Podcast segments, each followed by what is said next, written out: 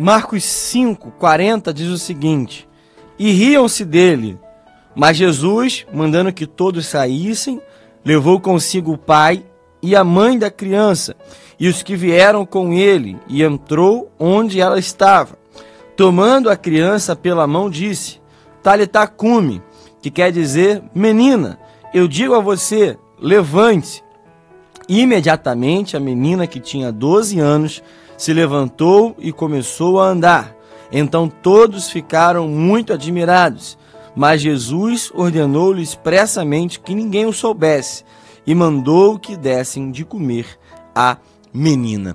Irmãos, nós estamos diante de um texto muito conhecido, um texto que é, já falei algumas vezes na minha vida e até nós tivemos já falando sobre isso aqui, mas é um texto que, assim como toda a palavra do Senhor, ele tem se renovado em nossas vidas todos os dias, todas as oportunidades que nós temos para meditarmos, né? A palavra tem esse poder. Eu creio que é assim também na sua vida.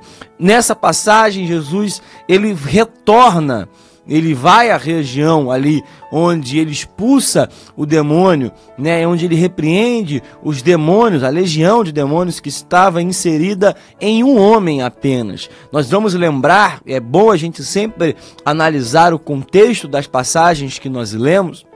Jesus está em uma região e ele decide, no mesmo dia onde ele pregou a multidões que estavam ouvindo, ele pega os seus discípulos e fala: Olha, vamos atravessar para o outro lado, vamos para outra margem dessa, é, para passarmos ali para outra localidade. E naquele mesmo dia, Jesus tinha pressa e realmente se justifica a pressa por conta da história de um homem apenas. Nós devemos lembrar que Jesus chega do outro lado, expulsa a legião de demônios que estava naquele, naquele homem e dá ordem, né? Eles pedem, os demônios pedem para irem para os porcos daquela cidade. Jesus então faz isso, faz com que os demônios é, agora saiam daquele homem e entrem nos porcos que se jogam precipício abaixo. E claro, você conhece a história, sabe que a, as pessoas daquela região elas viviam, o seu sustento era exatamente a criação de porcos. Por conta disso, aqueles homens preocupados somente com o seu sustento, somente com as suas finanças, preocupados somente consigo e sem se preocupar com a história daquela pessoa, sem ter a sensibilidade com aquele homem, expulsam Jesus desse lugar. Pedem para que Jesus se retire. Ou seja, Jesus não é bem-vindo nessa cidade. Jesus então pega o seu barco, atravessa novamente e volta à primeira região onde ele estava. E o texto nos fala principalmente em Lucas, capítulo 8, versículo 40, que as multidões o receberam porque estavam com expectativa, estavam aguardando o seu retorno. Existia uma expectativa pela essa volta de Jesus, existia uma expectativa pela presença de Jesus novamente. Então nós precisamos entender que o lugar onde Jesus é bem recebido é um lugar de milagres, é um lugar de transformação, é um lugar onde há mudança. Jesus ele ele entra exatamente para trazer isso. Quantas vezes nós já falamos isso aqui? Jesus entra nessa cidade e quando ele chega, um homem chamado Jairo, chefe da sinagoga, ele se prostra aos pés de Jesus ele tem uma atitude de desespero, uma, uma, atitude de último recurso. Ele se prostra diante daquele que é desprezado pelos chefes da sinagoga, por aqueles que são os mestres da lei.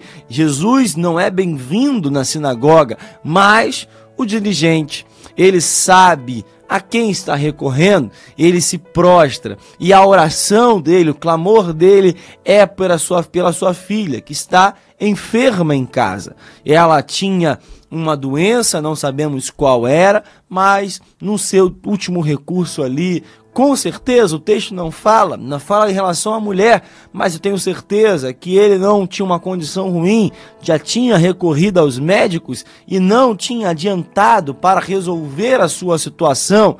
Ele se prostra e pede para que Jesus vá até a sua casa para curar aquela menina. Jesus então vai com esse homem.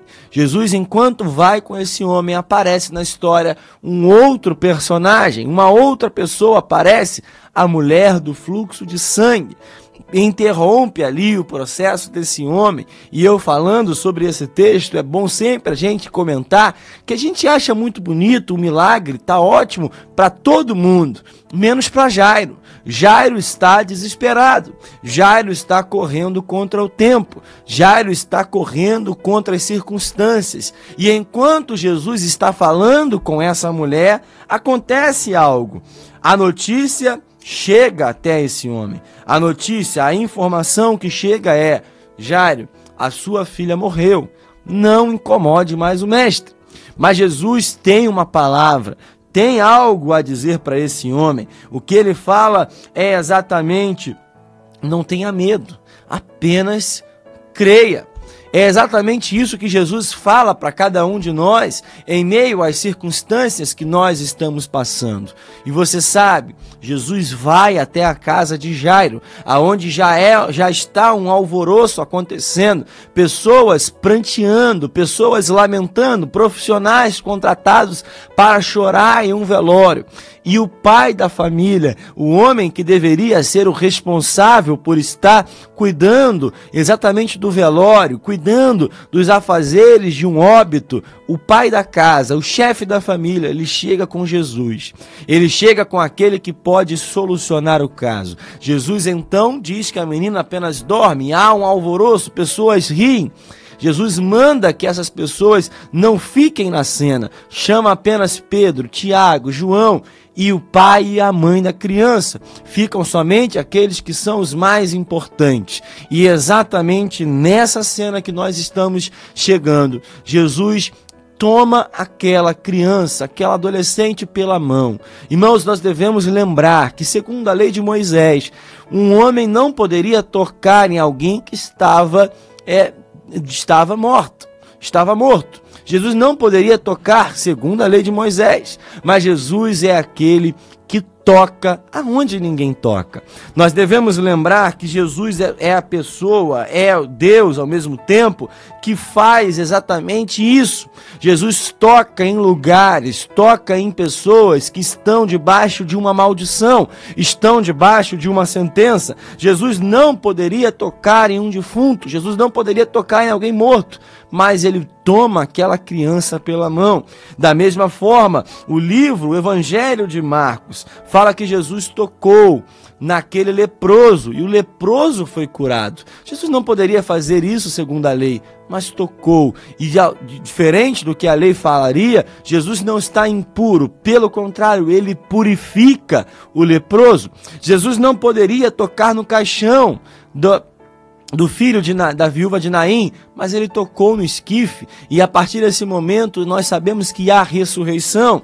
Jesus toca em alguém que, na verdade, a pessoa toca nele, que é a mulher do fluxo de sangue, e ali nós pegando o texto sagrado, mediante a lei, Jesus também estaria impuro, mas pelo contrário, no toque daquela mulher, ela foi purificada. Nós temos a certeza de que o toque de Jesus muda tudo.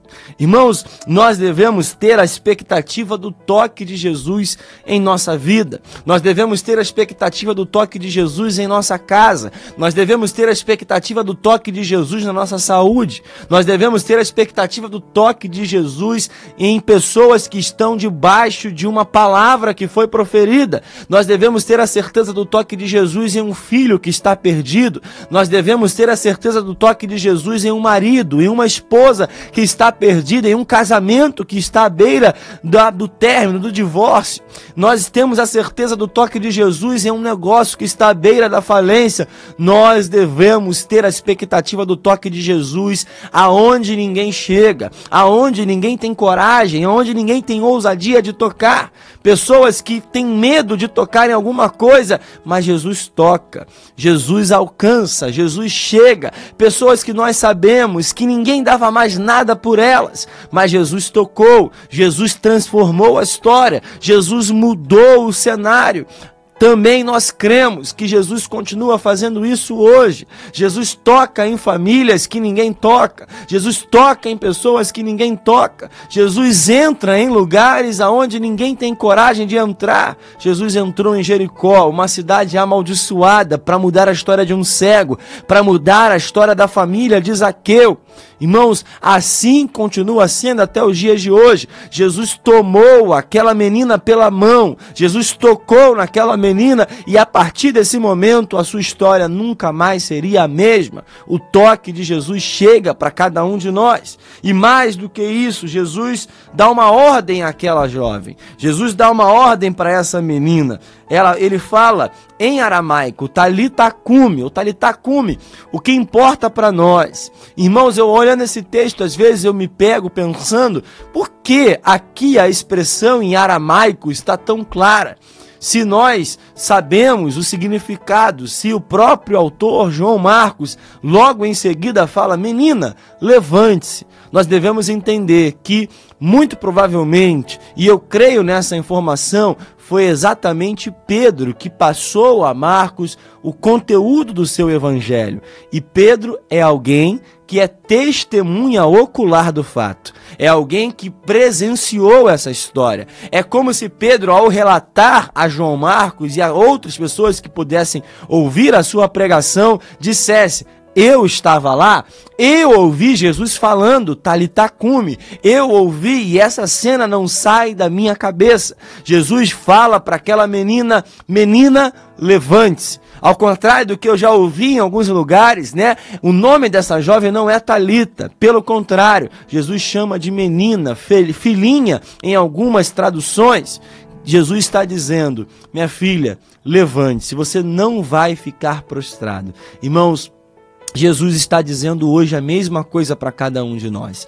Eu tenho alguém, uma pessoa que eu conheço que trabalha é muito perto de nós, que tem uma pessoa que no seu contato tá lá escrito o nome da pessoa é Italita Cume. E eu perguntando para essa pessoa, ela exatamente disse isso, que é uma pessoa que era cristã, servia ao Senhor e que acabou se desviando dos caminhos, acabou se perdendo no meio do caminho, mas que tem fé que vai retornar. E é exatamente por isso, o nome dessa pessoa no contato está o nome Italita Cume, porque é uma fé de que essa pessoa vai voltar e vai levantar novamente e vai caminhar em direção ao alvo, em direção àquilo que o Senhor tem. Irmãos, qual é hoje a jovem? Qual é hoje a sentença? Qual é a circunstância da tua vida que você precisa que Jesus diga? Levante-se. Nós sabemos que ao longo da história Jesus curou pessoas e curou o paralítico dizendo para ele: "Levanta e anda. E Pedro aprendeu tão bem que, juntamente com João, lá em Atos capítulo 3, ao curar um paralítico, diz a mesma coisa. Em nome de Jesus, levanta e anda. Nós, como cristãos, não fomos feitos para ficarmos prostrados. A nossa vida é de caminhada, a nossa vida é de movimento. Irmãos, o Senhor quer que nós estejamos caminhando na direção certa. Se o casamento está caído, Jesus está dizendo hoje: levanta-te. Se hoje você está com a tua vida espiritual parado, Jesus está dizendo: levanta. Se você hoje está desanimado, Jesus está dizendo: levanta. Se há algo na tua vida hoje que parece que está morto, assim como essa menina parecia estar, Jesus está dizendo: levanta. Talita cume, levante-se ande, volte a andar, volte a caminhar na direção correta. Jesus, ele quer ver exatamente isso em nossas vidas. Irmãos, e o texto nos fala, algumas versões até falam, essa menina se levantou e começou a andar pois tinha 12 anos. Essa menina não era de colo, não era um bebê. Essa menina tinha condições, já tinha idade para poder estar caminhando, para poder estar desenvolvendo. E eu aprendo exatamente que essa menina ainda tinha uma vida inteira pela frente. Essa menina com 12 anos ainda tinha muita coisa para viver. O projeto seria interrompido, o projeto acabaria naquele dia, o projeto que tinha para aquela vida não aconteceria mais. Aquela menina não poderia completar 15 anos, né? Naquela época não tinha, mas não teria uma festa de debutante, não poderia casar, não poderia ter filhos, não poderia viver uma vida normal. Mas quando Jesus traz essa menina de volta. E Lucas fala que o espírito dela voltou. Porque só Jesus tem esse poder. Ela passou a ter uma nova oportunidade de vida novamente. E ela viveu mais milagres. Irmãos, o milagre não é um fim, o milagre é um início. Nós não podemos contentar em viver apenas um milagre. Nós temos que viver milagres todos os dias. Todos os dias nós estamos propensos a experimentar o sobrenatural de Deus.